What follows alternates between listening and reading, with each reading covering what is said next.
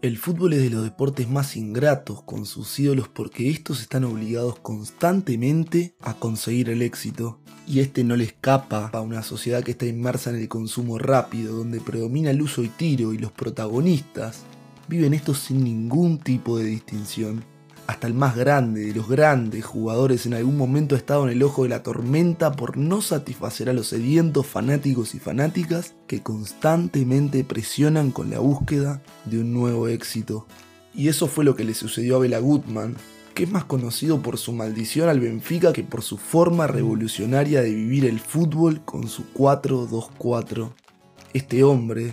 de nacionalidad húngara y con una vida para nada fácil, siendo judío en épocas donde el nazismo estaba en su auge, terminó entre otras cosas siendo la única persona capaz de dirigir a un equipo en una final de Champions League y a los dos meses y medio estar acá, en Sudamérica, dirigiendo a Peñarol en una final de Copa Libertadores. Esta última no tuvo el mismo éxito que la final de la Copa de Europa, donde sí logró su segundo campeonato continental de forma consecutiva. Pero increíblemente, el hombre es más conocido por pasar a ser el profeta de una maldición que hasta el día de hoy persigue al club más laureado de Portugal. Goodman en esa época había logrado hacer entender al mundo del fútbol la importancia de los técnicos para los logros deportivos, ya que en esos tiempos ganaban los sueldos mínimos y no eran para nada considerados una pieza fundamental en el engranaje. Soy el entrenador más caro del mundo, pero mirando mis logros en realidad soy barato, dijo el húngaro en aquel momento. Por eso, luego de conseguir la segunda orejona, pensó que merecía una recompensa económica justa. Muchas veces los que hacen más dinero con estos campeonatos son los propios dirigentes antes que los protagonistas y en aquel caso quién sabe si por avaricia o porque el dinero era realmente desproporcionado lo que pedía Goodman, los mismos dirigentes del club tomaron una decisión que hasta el día de hoy sigue pagando caro.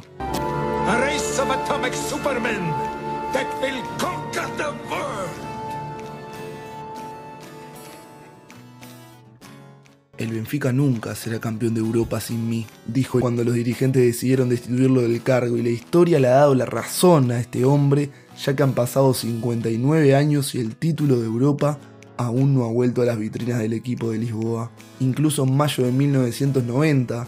antes de que el Benfica disputara su última final de Champions, el club envió a su mayor leyenda, Eusebio, al cementerio central donde se contaban los restos del técnico húngaro. Y cuenta la leyenda que el exjugador rezó ante la tumba del técnico por el fin de aquella maldición, pero estas palabras fueron totalmente en vano, porque el equipo portugués ha jugado 8 finales europeas desde esos tiempos, pero ninguna ha podido volver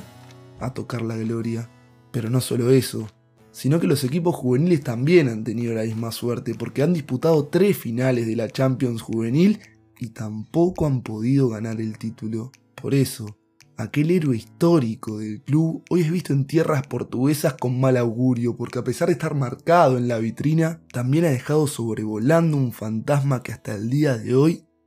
Benfica no ha podido superar.